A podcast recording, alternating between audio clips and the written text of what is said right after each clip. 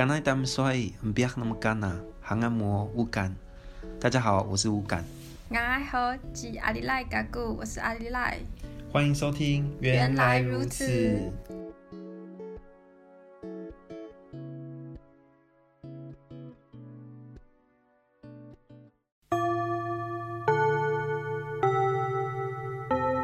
同学们，今天第一堂课，我们来自我介绍。我来自台东。来自台东是原住民吗？是，我是阿美族。嗯，很好。那我们换下一位同学。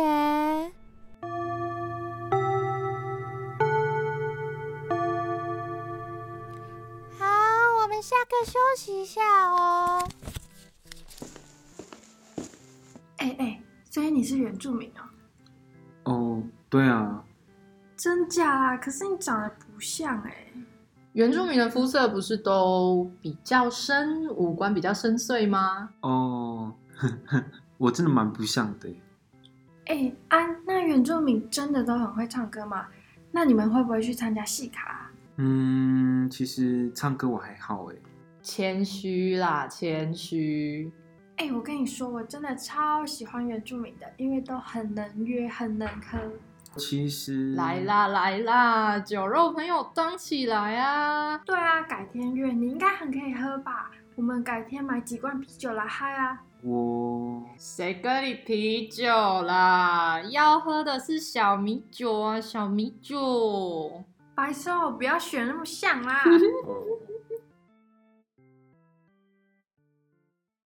喝喝好。好好，这个可以当开头，好，谢谢。好，呃，刚刚大家听到的是我们的广播剧出广播剧初体验。好，嗯，然后希望大家在听的同时，也有听出一些端倪。嗯，就是里面塞了很多有关原住民的刻板印象。对啊，就是像很多人都会在你生活中问你说，比如说他知道你是原住民，或者你长得像原住民，他就问说，哎，你很会跳舞吗？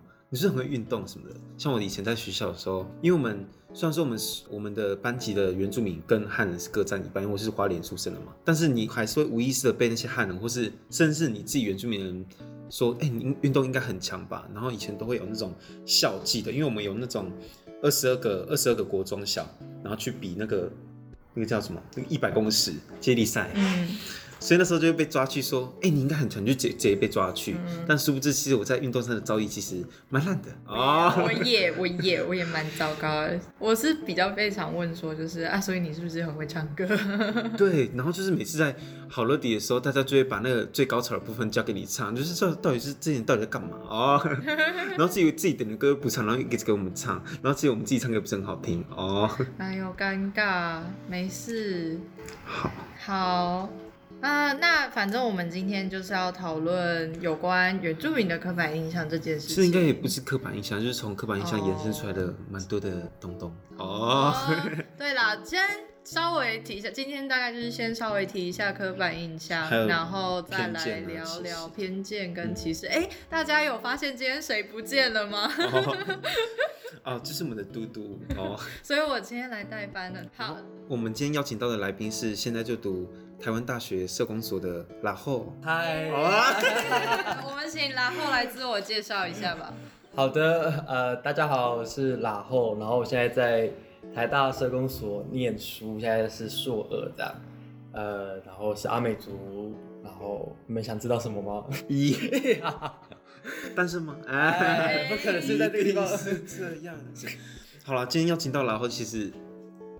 蛮大咖的啦，就是自己心里有点、有点，还是有点小紧张这样子。就是想先问，就是然后你是从小是在都市生活吗？哦，对啊，我从小我出生在台北，从小到大都长，反正就是在台北长大啦。从出生到现在念研究所，我都没有离开过台北。嗯、那你在你在比如说你的就学期间啊，或是说你在跟那个不同民族群相处的时候，你会被遇到很多的刻板印象啊、偏见，或者甚至是别人会对你有歧视。就像我们刚刚讲，别人会认为说：“哎、你应该很会跳舞吧？啊，你应该很会唱歌吧？或是哎、你应该很会运动吧？”那种感觉，嗯，就很常遇到那种你应该要怎么样。比如说想想看哈，哦，因为哦，国三的时候才就是改名字取得原住民身份这样，然后大家就会开始知道说，哦，你是原住民，你是原住民，然后就会问说，哎，原住民是都靠加分啊，是原住民其实是、呃、很会唱歌，虽然我是蛮爱唱歌的啦，哦、但是特别在高中之后，大家就会觉得说，呃，会跑步，因为在南校嘛，然后体育课就是打篮球啊，干嘛，嗯、大家就会觉得说原住民应该要很会打球啊，干嘛的，嗯、但实际上，对，我觉得，我觉得其实很多就是。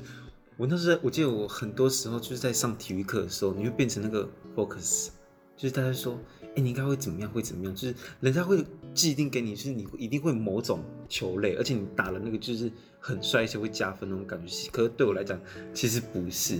然后是，我一直很想，这这些刻板印象到底是怎么进入到我们生活，或是进入到大家的。怎么讲？思想里面、思考里面嘛，然后就是对那个我们的对一个族群会有那种既定的刻画吧。这这种这种刻画到底是从哪里开始的？或者说，这是还是还是这只是一那个呃别人对一个特殊族群的一种猎奇吗？我不知道怎么讲。就是这种这种情况到底是会怎么发生？它会是一种媒体的刻画吗？还是说是那种大家对于那种不认识的群体的那种想象？刻板印象哦，我自己觉得啦，刻板印象它就是一个认识人的一种方式，因为我们就是互相都不认识嘛，可是我们需要一些，比如说我看到他是长就是男生的穿着，就是说他可能是男生，嗯，那如果他可能今天穿裙子，会觉得很直接认为他是女生。如果我们从性别上来谈，但是方便我们去快速的认识到这个人，所以对我来说，刻板印象它不一定有好跟坏。有可能会觉得说，哦，可能某个某个，比如说，有人说原住民很会唱歌，好了，他可能听起来像是一个很正向的，那可能初衷也只是说，哎，方便啊，我快速的一认识一群人。可是为什么会让我们那么不舒服？是因为当我们不符合的时候，好像就会有开始挑战说，哦，你不会唱歌哦，那个背后感觉是一种你不符合我的期待。嗯，而且我觉得最重要的是，大家会去定义我这群怎么样怎么样。比如说，原住民就是会唱歌、会跳舞，然后，嗯、呃，很会运动，嗯，就是这会造成另外一种伤害吧？我觉得，嗯，伤害吗？我觉得比较像压力吧，就是很多期待，就像，比如说你今天会考试，然后大家就会起来说你应该考到台大啊，这种比较好理解。那在族群上就会有这种，如果大家觉得原住民很会唱歌，那感觉我不会唱歌就是我的错，嗯、然后我就要去特别的练唱歌。比如说去投币式啊，学三万英尺怎么唱啊？哦，一定是三万英尺。我真的是这样子呢，我真的有这样子刻意的去学唱歌，然后、哦、你真的有刻意去学唱歌哦？啊，应该是说去学一些很所谓的部落金曲这种的，哦、就像什么我曾有过那么一段那种感觉。对对对对对。哎，等一下，这算围棋是吧？开始可以再聊围棋是哦。总而言之，就是这些刻板印象会是，我觉得是一种。就感觉是一个检核表啊，就是我在检核你是不是这样子的人，报表吧，就是报对对对。PPT 哦，哎、全部打勾这样，然后没有打勾，他说哎，我好像没有勾，那我减一分扣一分，对，感觉被扣分了。啊，这个被扣分的感觉就是会，就像你说的压力或是伤害，嗯、因为我不知道怎么跟自己相处啦，啊，我就是我从小长大就是在台北啊，你越要我会族语，越要会干嘛的，啊，我就没有这些资源啊，或者是我不一定有这些兴趣啊，那为什么一直要？逼我好像要把那个勾勾子给它勾起来，就有觉得觉有时候那个原住民身份对我们来讲是一种压力吧，就是别人要对你一个期待，嗯、因为别人要认识你，或是别人要，嗯、呃，怎么讲？对他他比较想他比较想深入了解你的时候，反而他去了解你，或是他跟你聊天的那个内容会把你对你造成另外一种伤害吗？就是伤害，就是甚至会变成一种。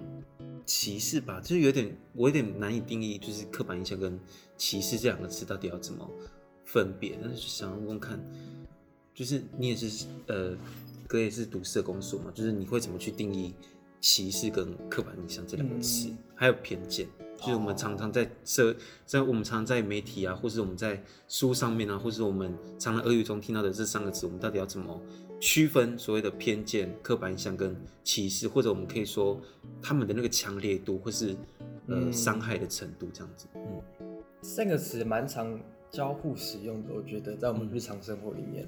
但如果你真的要谈的话，我会说偏见它就是一种啊，应该说先讲刻板印象好了。刻板印象就是一种我认识人的一种方式，就是还有不一定有方向性，可是那就是我认识怎么样去认识你。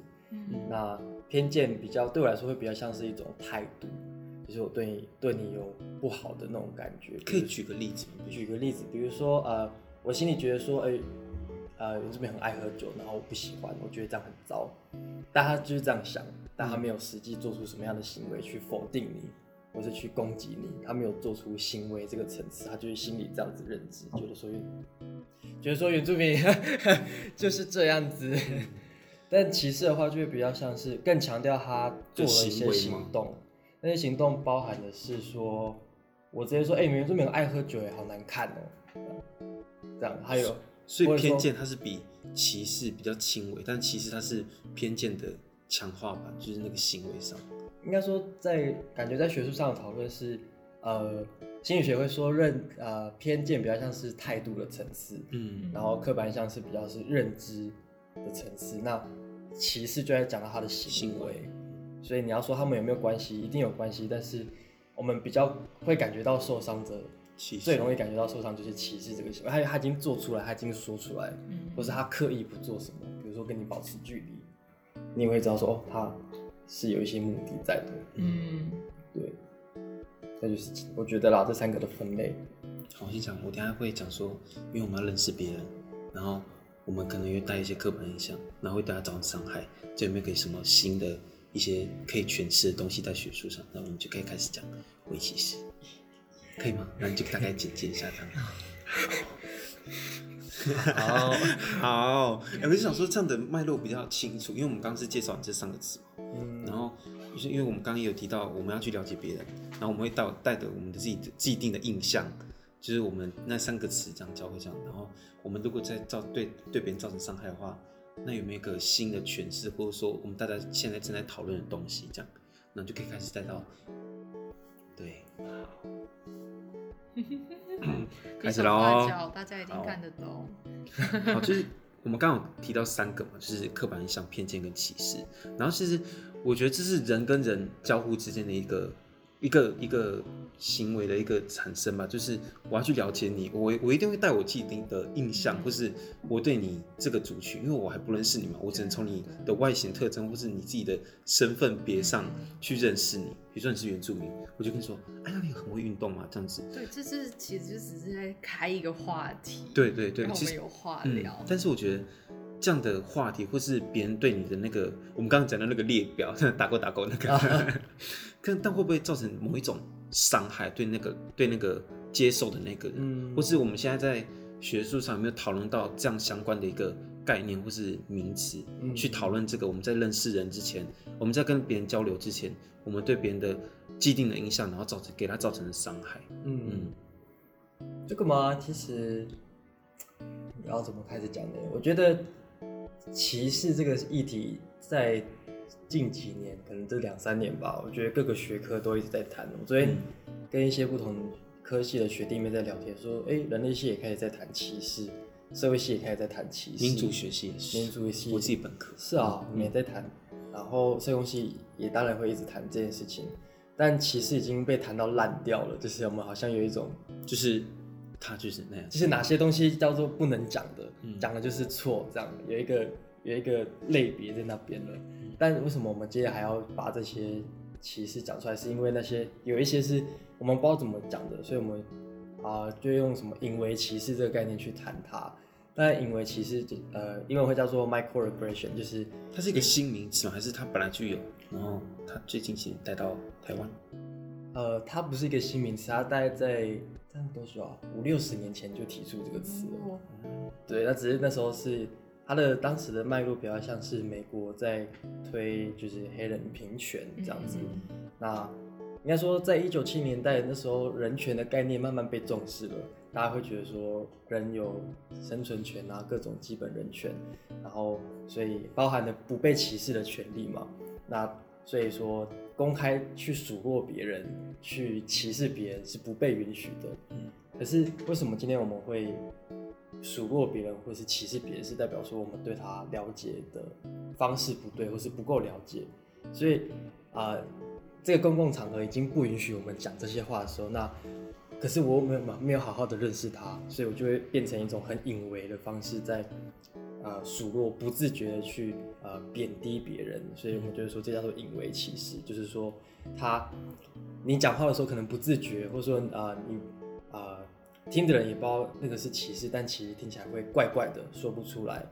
比如说，哎、那个情绪是要生气吗？生气又好奇怪，感觉会不会很尴尬这样子？所以其实你刚刚讲的那个 microaggression，它是每个人的情况，或是每个人的，就因为他自己的生命经验不同，所以他们都会有自己那个不同的引为歧视的点，是这样吗？嗯。应该说，对啊，这样讲也是没错，但也会回到说每个人的生命，就像你说，生命经验不同，所以每个人的议题都不一样，特别每个人的身份又那么多。虽然我们今天谈原住民，可是搞不好他还有呃阶级的议题、家庭、家庭的议题，或者是性别的议题、性倾向的议题。嗯，当每个人都那么多不同身份的时候，他交织在一起的时候，那其实每个人的处境是很难实际上被照顾的。但我刚刚讲隐微歧视是要讲说。因为过去可能这几年，比如说教育部啊，或是有一些呃之前的讨论都会叫微歧视，嗯，然后可是就在台湾的脉络好像会觉得说我也很像是很小的小歧视，像微糖这样，伤害没那么严重啦，没没没没事啦，就是这样。但其实我们要讲的是，不是它很小，而是它很难被觉察到，它需要刻意的去发现。好好的去讨论这件事情，那这些歧视就是我们最近一直想要让大家意识到的。所以其实微歧视它是跟我们刚刚讲那三个名词——偏见、刻板印象跟歧视，它是有关联性的，也是一脉相承这样子吗？我的话我会这样分，呃，歧视里面包含因为歧视。哦，所以你是把因为呃 microaggression 直接定在。歧视里面，那它就是歧视的一种啊，它只是这样的形态，你不好去察觉。可是它仍然是，比如说我们谈啊、呃、原住民的好了，原住民的隐微歧视，就会谈说，可能我们对于种族主义这件事情不够了解，嗯，我们不自觉的还是带着可能是原汉或是台湾人对着啊、呃、东南亚移工这样子族群之间的有一些意识，说我们比较高等的这个形态在这里面，所以啊、呃、我会把它放在种族主义里面，然后谈歧视。然后再谈因为歧视，那他们都是以这这个会是一脉相承的。那你说偏见或刻板印象，的确它可以帮助我们去了解说歧视的背后的组成是什么。但对我来说，它很心理学。嗯，对。但那个心理学是啊、呃、是可以谈的，但那可能就不是我的专业。跟你刚刚讲，哎，应该说这样子这样为歧视的理论啊，我就想要。回到一些例子的部分，因为你刚刚有讲到，呃，国族嘛，就是注意至于那个族群，台湾跟东南亚移工之间的问题。但我想想说，这样这样的围棋是这样的理论，如果因为我们这个节目是 for 原住民，如果是套用在原住民身上，又有哪些更不同的意义，或是它有哪些面向这样子？那或是帮可以帮我们举个例啊？围棋是这种东西，嗯，其实啊、哦，OK 好，因为其实它可以再分不同的形态，嗯、那再讲太多形态就会不好，我就直接举例好了。比如说，哎、欸，你会不会唱啊、呃？你是原住民，你会不会唱部落的歌？我不会耶。啊，那这句话背后的意思是什么？你必须要唱，会唱。对，就是类似这种感觉。所以他这句话，他背后有一个假定。又比如说，哎、欸欸，你是原住民哦，考到台大不容易耶。啊，我现在不行。他背后的预设就是说，哎、欸，你有加分啊、呃？也不是因为有加分，不是不是是原住民考不上台大，嗯，那那种感觉。对对对，他会觉得说，哦，哎、欸，原住民感觉是比较落后，所以他们有这样的能力跟资源考上，真的很不容易。他们听起来像在称赞吧？嗯，可是那个当你听的时候，你会觉得说毛毛的。对，就像很多原住民学生的生命经验说，哎、欸，哦，你考上建中不简单。嗯，然后可能有些人就会说，哦，因为你靠加分，那就会是另外一个升学优待的议题。但但我们试试不讨论那个，但是 我们可以之后再做。对对对对，但我是说的是，像这些有些是看起来很本质的，还有一个本质的想象，原住民应该怎么样？比如说，哎，原住民怎么会住台北？哇 哇！所以原住民只能住花莲、台东哦。但是好像课本也都这样教我们，不是说 哪个族群住哪里吗？对对对对。但也就是回到教育，其实没有谈到迁移，这是一个常态。但总而言之，这句话的背后的假设就是说，哎，台北也会有原住民哦。对，这叫是就是觉得说，你好像我们就是说这样叫做引为侮入。嗯，这个侮辱是只是说讲话的人他没有那个 sense，就他没有那个，他也是包含在这个。Microaggression 的他，其对他他其实没有恶意嘛，他就是讲出来，他没有意识到那句话还有恶意。对没有恶意之外，他也没有那个文化敏感，嗯。他不知道说，哎，原来人是会移动，或者说他对于原住民族的了解是很少的，哦，所以他会觉得说，哎，这样讲也没有什么错啊，因为他可能学到就是这些。嗯，但我们听起来，因为我们是生活在在族群里面里面的人对啊，我们就会知道说，哎，怎么会这样讲？所以我们会觉得说，哎，你怎么这样讲？我就会觉得怪怪的。嗯，然后另外一种讲就是说，引为漠视，引为漠视就是说，比如说呃，今天讲说，哎，你是阿美族，那呃，你的部落在哪里？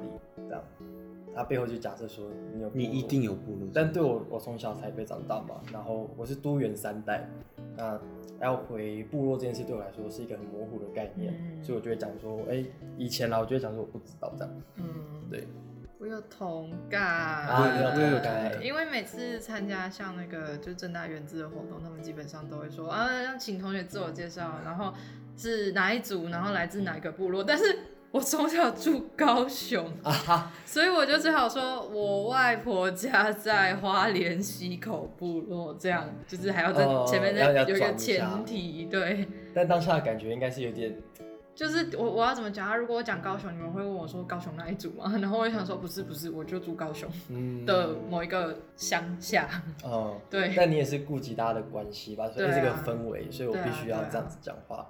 但因为漠视在讲说，如果你今天讲说，哦，我没有部落，我直接谈说我没有部落，可能大家就会说，哎、没关系，没关系，那我们一起这样，会很习惯的用这种方式对，大家就是说我帮你一起找，对一定回得了布料 部落啊，布料啊，但我要讲是很，奇啊，哎，一定是有有感觉。哎，但我要说的那个漠视是说，呃，我抛出说我的不舒服的时候，可是你没有看到我在表达不舒服，哦所以那叫漠视。就比如说有一些，比如说亚尼好了，或者说不是有一些主管都是说，哦，我们其实很多原住民的员工，这就跟我就跟某些人说，就我有很多同志的朋友是差不多的。对对对，哎类似这种概念，就是他他今天讲了一些可能冒犯的话，他不自觉或者他不觉得这是冒犯的话，然后我开始表达说，哎、你这样讲好像怪怪的哦，我说不太舒服，然后他就说怎么会？我我很多原住民的朋友，嗯我很多像你说的同事的朋友，嗯我怎么会冒犯？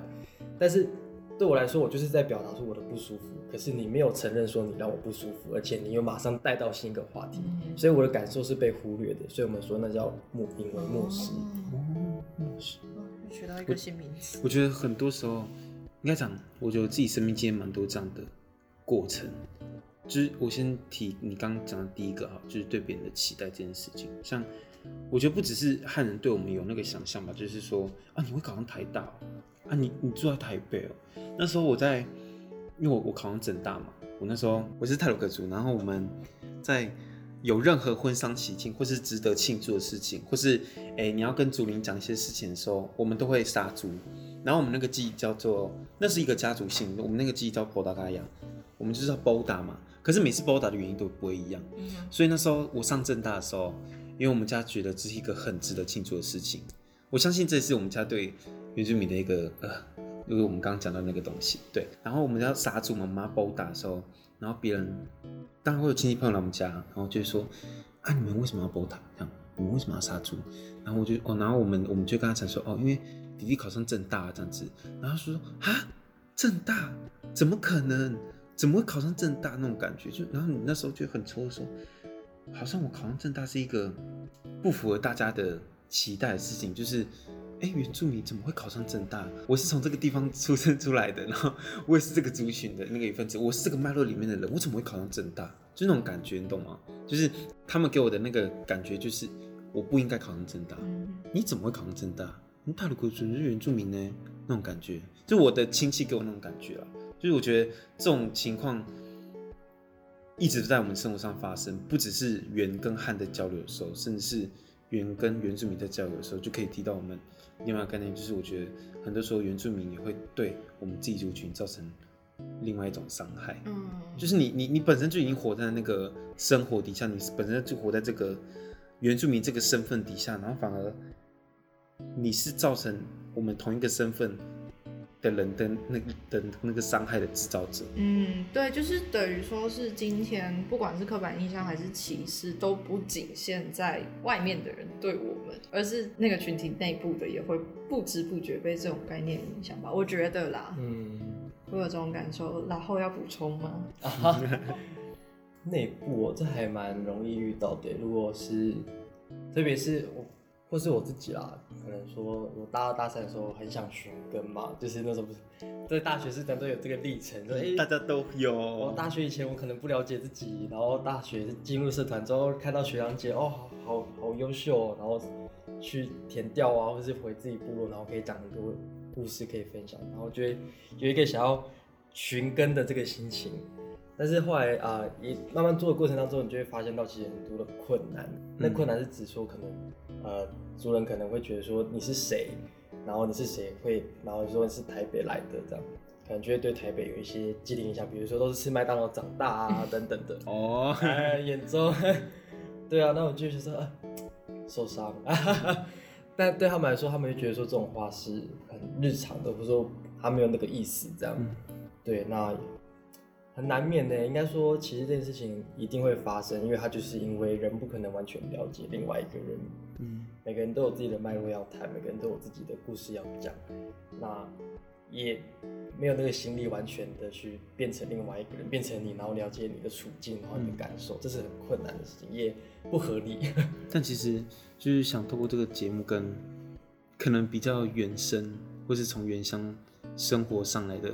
同学们说，就是你可能遇到一些呃，跟你们生活经验不一样的群体，像他们是都市原住民，或是他们是很久没有回部落的人，那他们回来，就我觉得我们可以带多一点的善意给他们，或者说不要让他们那么的隔阂在这个群体以外。我觉得，因为我们这样做会让他们变成一种，我觉得对他们来讲是一种伤害，或是他们会更抗拒开靠近这个团体。我觉得是那种感觉。其实我我我我会一直在想这个问题，我也想请教呃拉豪哥哥是，就我们到底要怎么防范我们刚刚讲的围棋式的发生？就是我们在接触不同的人，或者我们在了解不同的人的时候，呃，我们一定会到，我们一定会有我们自己的那个偏见，或是我们自己想要跟他讲的东西。嗯，因为我跟他生命经验不一样嘛，所以你就会一直去阐述他那个生命经验，从你自己的角度出发。可是你可能会间接对他造成。伤害甚至是为歧视，嗯，那我们到底要怎么接触不同于我们的群体，像汉人之原住民，嗯、或是不同于我们的个人，像原呃都市原住民跟原生的原住民？哦，这样讲好奇怪，对，原生的原住民 多，但是这种事就是不可抗拒啊。嗯、那我们到底要怎么？不能讲避免，就是。去注意，去注意到，去意识到，嗯，就是你真的有在做这件事情，嗯、你真的不小心歧视到，那但是你要意识到这个是歧视，嗯、这个是偏见，这样，嗯，要怎么去做到这件事？但我觉得你讲的很好，就是要注意，就是他需要刻意的练习，嗯，啊、呃，那么他因为歧视在社工系，就是不是去一些其他地方分享的时候会。都会观察到，就是可能学生听久了之后，就会很害怕跟不一样的人相处，所以大家会不会就不小心得罪伤害到人？所以其实知道，其实至少啊，我们的教学，或者说啊，我的经验里面，学生真的也没有那个恶意，他真的是无无心的，或者是他是啊带着好意想要去接触不同的人。那当这个隐微歧视被谈起来的时候，他们就会有点害怕。但我们就会说，呃，我们谈。啊，原住民先谈原住民好了。我们谈原住民族的因为歧视的经验，要回到整个历史脉络的发展。比如说，呃呃，都市原住民常常在都市里面被啊、呃，可能非原住民说，哎，你们不像原住民，因为你们住台北，或是你们跟他们认为的原住民不一样，你们有一样的生活水准跟品质。甚至都市原住民啊、呃，在原乡里面可能会被视为说，哦，你们是台北光鲜亮丽的存在。光鲜亮丽。呃，这东西当然就是会说，这是一个真的对他们而言就是这样的事实，就他们看到就是这样。嗯、那我们就要谈说，那历史怎么样让我们看到他们是这样？我们都不知道说，其实一九五零六零年代是都市原住民迁移的开始。可是为什么人要迁移？如果一个土地可以好好的养活一群人，为什么他要迁移？所以都市原住民的整个移动的过程也一直在谈殖民怎么样影响过去的殖民，让我们的原乡一直在说受到很大的冲击跟变化，嗯，然后经济制度也进到了部落里面啊，公卖局啊，有的没的也改变我们的生活方式。那当你的家乡不能再养育这么多人的时候，你就不得不离开啊。这也就是为什么都市原住民它会形成的一个很重要的脉络。只是这些都被过去的理论，我们谈推拉理论，觉得说哦，都市一定很好，原乡一定不好。他已经给我们这样子的预设了，但那背后整个历史的伤害，其实我们都没有去看见。那在没有看见的状况之下，就对都市原住民有很多的误解，然后以至于我已经带着这个误解，然后带有偏见的去认识这个人，那我看到我就会是。符合我心中想象的那样子的都市原住民，那所以说谈原住民族的淫为其实，就是我觉得说，那你要回到整个历史脉络，到底原住民怎么会变成今天这个样子？它的多元是一定要被看见，可是如何变成这个多元，才有办法让这个多元变成一个合作的关系？不然我们就一直分化就好了，我们就一直吵架就好了。对啊，吵没完。对啊，所以就是说这个东西要先看到。那第二个就是说，呃，原住民，然后至于整个整体社会，我觉得我自己觉得啊，在做原住民事务，在做的就是原呃对原住民有使命感的，大部分是可能像你们，然后是一些在大学生社团在做事的人，但事实上，原住民事情就是一个全体全国台湾的人应该要知道的事情，比如说蔡英文道歉，哦，一定是要讲这个。你看他的道歉是找谁？就找一些各族群可能有名望的人到总统府接受他的道歉，然后不对外开放，然后用一个可能直播或转播的方式。那其实整个台湾的啊、呃，其他大部分的人也不知道到底道歉在干嘛。所以，可是整个今天原住民族会变成这样子的处境，这是一个历史共业。那共业为什么是原住民在承担？原住民已经那么累了，你看到大学读书要打工，然后。又要顾自己的人际关系，很多事情要忙，还要顾什么？这我的身份认同，还要顾我的呃呃人权，很忙呢。我们都斜杠，我们 对啊，天生斜杠。斜杠，所以这是 我觉得说我们谈历史很重要的东西。除了我们自己族人要认识之外，整个社会大众应该也要意识到说，原住民的历史是大家要一起承担的。嗯，那会这是针对原住民族啊。那如果说谈。因为歧视，我们可以怎么防范，或者怎么样减少？就是做自我觉察。为什么我今天讲话会这样想？呃，有一种说法，有一种，因为在社社会工作会很强调反思，因为如果我们都不了解自己，那我们要怎么跟我们的服务对象工作？又要怎么去练习同理或是换位思考？所以我们很强调这个自我觉察。那自我觉察就会讲说，比如说今天我讲原住民爱喝酒。举例好了，那我今天要练习做自我觉察功课，我就要想说，为什么我觉得原住民爱喝酒？嗯，是原住民爱喝酒吗？会不会非原住民也爱喝酒？那会不会其实爱喝酒只是一种习惯，不管他的身份是什么？所以有人爱喝酒，有人不爱喝酒，所以就会进一步去想说，哎、为什么原住民爱喝酒？我们就想嘛，会不会是在我的我的我就会想说，会不会是因为媒体都报道？三天三夜，嗯，逢年祭三天三夜喝到挂，或是我的家人跟我说，哎、欸，原住民都很爱喝酒。事实上，我们家都这样跟我讲。虽然我是，我觉得这是一种媒体的刻画吧，对，这是媒体的刻画。但是除了媒体之外，还有可能是你的家庭啊，或是你自己看到的。对对对，你自己看，从小看到的，像我家人就还蛮爱喝的，就是我妈那一边，嗯，每次回去都会。可是我那时候，哎、欸，应该说我们在上民族学。在谈论到民族历史或者是民族的建构这个部分，很多时候是跟他的历史有关系吗？嗯、我也在想，原住民为什么爱喝酒？像我妈以前会跟我说，嗯，酒它是很神圣的，就是我们不会随便乱喝，我们甚至平常是不会碰酒的，是有在记忆或者是在一些很神圣的时刻才喝。但我觉得，为什么现在原住民爱喝酒？我觉得跑不了那个殖民的关系。这我当然可以分享耶，yeah, 就是我那我那我先讲我的我自己看到那个可以再分享，就是因为我们会看到很多原住民的殖民历史嘛，我就我就不不清楚家族是怎么，但我以自身泰鲁阁族的身份去讲这件事情啊，因为我们在民族历史上，我们是被日本人呃灭过一次，就整个族我们是半数被灭，然后之后所有部落被全部重拆掉，然后重组。可是你们我们的那个呃，我跟你之间的敌意，就是我们本身自己族群的那个部落的敌意，或是我们部落的那种很差的关系还是在。可是我们会被日本人重新建构，等于说我们自己的思想，我们自己的呃，应该说地形上的地形上的认知，或是说我们对这个家的感受，我们是从全部重新被拆过的。嗯，所以我觉得那个对于我们来讲，它是一种很大很大的伤害。那要怎么去逃避这些伤害？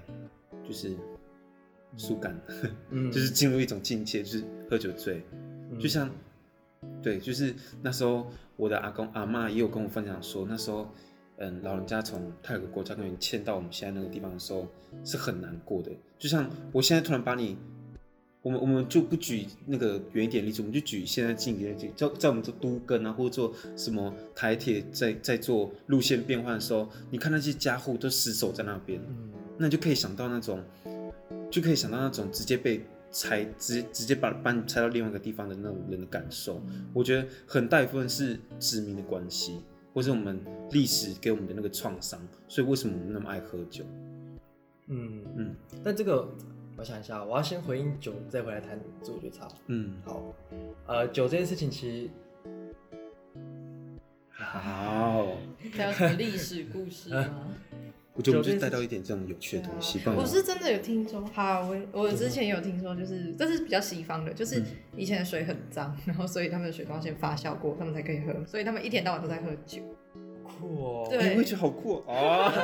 感觉你们的酒比水还要便宜。哎，哎，那我喝。哎，好，你讲你的，然后来。好，呃，其实刚刚不敢谈的，我觉得也有类似，其实。对，就是我们很多服务队会，因为我之前会跟一些服务队的朋友们聊天，他们就是说，哎，他们在部落里面看到就是有族人在喝酒这样，然后我就说啊，你们怎么看？他们就会说，哦，这是原住民喝酒的文化这样。那这这还是会变成一些在服务队行前训练的一种教导，说我们要尊重当地的文化，包含喝酒的文化。但我就会去问说，那你看到的是喝酒的文饮原住民饮酒的文化，还是酗酒的现象？这两个很不一样的是，嗯、呃，我们谈为什么饮酒，就刚呃吴敢讲的，就是过去殖民的经验，那殖民让我们变成弱势那种感觉。嗯，也是类似的，也包含了其实呃国民政府来台的时候，也有很明确的禁止族人私酿酒跟卖啊、嗯呃，就是酿啊、呃、弄那个烟这样。嗯，他们那时候的呃报告是说，如果你们有这样子的情况的话，你们是会被处有期徒刑的。那这些资料、这些史料，其实网络上都找得到。那总而言之，就是说，呃，过去啊、呃，除了国民政府以前他们做的啊、呃，比如说混居集团移住啊，像你刚刚提的，然后或者说很多的语言的流失啊、土地的改变啊、社会制度的冲击啊，这些伤害没有办法去啊、呃、表达或是被看见。嗯，那啊、呃，酒就变成一种啊、呃，让我舒缓的一种方式。所以啊，的确就像你说的，酒以前很难取得呢。嗯，我要花时间酿，然后又不一定成功，然后又有特定的，也要有材料，哪来这么好，每天都可以喝？那我们就想，在公卖局来了以后，我们取得的方式改变了，我们也再也不会用分享的方式去分享酒这件东西，我们用钱就买得到了。然后又加上以前那么多啊讲不出来的伤痛，那我只能找谁？酒就是我的好朋友啊。嗯，这其实在，在啊。我们之前因为念社工嘛，就会练习会谈啊，有的没的。然后有时候我们就会假装如果是个案啊，或是然后你是社工这样，我们就会练习聊天。然后我们就会刻意说，因为有一些非原住民朋友，他们就会想要认识怎么跟原住民会谈这样。然后我们就会说，那个那个桌上的假设那个保特瓶有一个保特瓶是你就好了。我说这个是我的好朋友，你不要再来找我。然后我的同学就会就会。不知道怎么继续聊下去，但这其实可能是很多主人的心理健康的状态，因为他表达也不一定会被倾听，或是表达之后会不会又说啊，你不要再喝了啦，或是说怎么样，你应该怎么样，你应该过好的生活，应该去工作，应该去怎么样，那么多应该对于啊、呃、已经依赖酒精的人来说是很痛苦的，你要他马上改变，而且一样就像刚刚讲的。他的伤痛没有被关注到，嗯，所以酗酒这个现象，它真的是原住民文化吗？那我们怎么去理解酗酒这个状态，跟做原住民文饮酒文化切割？这个真的是请服务队要好好的去意识到这件事情。哎，然后回到刚刚自我觉察，我们刚刚不是谈说为什么原住民爱喝酒？嗯，然后刚刚不是说，哎，可能是我的家人这样告诉我，或是新闻这样播报，会不会也是家人对你的一种？我可不知道怎么讲，为歧视吗？我觉得可以这样讲，嗯，也有可能，但这的确要要谈的是说，这个层次在谈的说，为什么我今天这样想，跟我的过去经验有关，就是我看到的东西影响了我今天这样子看待原住民。那下一个层次就会说，那真的是这样吗？就是说，我要用一个很客客观的角色来看我自己。我今天这样想，是因为整个台湾的结构。整个文化让我觉得说原住民跟汉人是有落差的吗？还是说我缺乏历史的脉络？像我刚刚谈酒的历史，我完全不知道这件事情，所以我就对原住民有这样的刻板印象或歧视。所以自我觉察的层次很多，它需要像一开始你说的，它需要注意到，也需要去练习。那这个不是只有在族群啦，你在对于多元的性倾向，对于不同的障碍者啊，性啊。身心障碍者，或说呃不同国籍的劳工，或是你甚至对于可能在盖盖房子的工人，或许你都有带有一些自己的呃不自觉的好的坏的想法。那你怎么透过这样子的呃不同层次的自我觉察，去让自己变成一个更能够了解自己，你也可以慢慢的越来越设身处地为别人着想、换位思考的一个人。这是我觉得在因应。啊、呃，因为其实一个很重要的一个功课，功课上来好。哎，那还有一点就是蛮重要的，就是好，我我今天假如说我真的察觉到了，那我如果要跟对方道歉哦，要怎么做吗？对啊，就是我我应该要怎么说？因为我觉得对，其实这对我讲也很难，是因为我们真的很长很长对别人。有一个伤害吧，因为你必须要去了解别人。就是我自己，我自己，我自己来讲，就是我也是讲的很直的那种。我我我自己也觉得我对很多人都会造成伤害，但就是不知道怎么去道歉。还是的是，哎，你想开别的话题？哎，好，好，言归正传啊，好，言归正传。我前几天有看到一个脸书上嘛？还是 IG 有一个迷音，在说。人面对到刺激的时候，有分反应跟回应两种方式。比如说，我今天你讲说你不舒服，然后我直接说哦，我没有那个意思啊，你或者说你玻璃心什么之类的，那可能是我的反应。嗯，也就是说，那个反应是我没有听到你的声音，我急于想要回应这这个让我觉得不舒服的，我也感觉到一点紧张的状态。那如果我们可不可以练习，先想一下对方在想什么？也就是说，如何回应？就是你今天这样讲说，呃，你不舒服，那我可不可以先停顿一下，想，哎、他怎么这样讲？然后再去想说，哎、那我可以怎么回应比较好？那对我来说，回应比较，我会觉得比较舒服的方式，那就是，呃，先为刚刚的状态道歉。你的道歉不是要针对谁对谁错，而是针对说，呃，他不舒服了，嗯、他不舒服就是一个事实。那这件事情。就很值得做一个道歉了。嗯，那我们再谈说，那怎么样让这件事可以减少发生？嗯，对，对啊，我觉得人跟人的应对，或许我们可以练习。就感觉也不用过多去解释什么，就是只要说一下，就是很抱歉，刚刚让你感觉到不舒服，这样。嗯，那如果那如果你愿意告诉我是怎么样让你不舒服的话，我会改进。呃，也不一定要改进，就让我知道。哦，让我知道，我下次才会小心之类的。哦，对，那我也想补充，就是他因为歧视啊，就会变成很个人人人与人之间的那种层次的应对进退，但这的确很重要，因为我们每天就是遇到不同的人嘛。嗯。但其实也要意识到说，我们这件事真是让我生气哦！不要生气，就突然想到，之前不是那是什么屁股蛋事件哦？那 等一下，那是什么？那是哎，那是什么奖啊？忘记了。金啊呃，我哎是那个达悟族的，是不是达悟族的族服那个？对对对，那时候是露屁股蛋嘛，因为他就是穿着自己达悟族的衣服，可是被我一些媒体、有一些网友说哎露屁股蛋，然后那时候就很生气，想说台湾是一个自自诩为多元文化的国家，包容友善的国家，然后还在讲这种。他真的是自诩啊，就是 是啦，但如果还有这样哦，如果台湾有这样子的自我期待，那我们就要一起去想说，那要做好，要整个结构面怎么可以让呃大家更为意识到彼此的不同，跟认识彼此的不同，嗯、不要只是做做样子说，哎、欸，一味的说我们多远啊，对啊，不是说一个一个工厂，然后主管都是哦，哎、欸，都是可能主流的人，然后。清洁工都是原住民啊，你知道这叫多元友善吗？也不是吧。所以我要说的是，啊、呃，谈引为歧视也不是只有个人层次上的，而是我们在啊、呃、整个政策上的，怎么知道说我们一起跨群体的合作，去跟政府说，其实台湾还不够多元，还不够友善。那不是让因为歧视成为一种标签，新的标签，就哦，你歧视我，你歧视我这样。当然你可以表达你的不舒服，但他除了这个之外，还有另外一个方向要走，就是说，那我们怎么样一起合作，去告诉这个社会，告诉这个政府，说我们还可以做得更好。嗯嗯，对，这是我觉得谈歧视跟因为歧视很重要的两个方向，就是人与人之间的关系，人与国家跟政策的关系。嗯，对，这是我觉得啦。所以我觉得，就是我们在应该说认识不同人或是了解不同群体之前，我们都要先。舍身处，也不能说舍身处地，就是你要先思考好自己在讲什么。就是你虽然说，虽然说你真的没有那个心，或者说你真的只是想要去认识别人，但我觉得你的一言一行都可能会对别人造成一种反应吧，不管是好的或是坏的。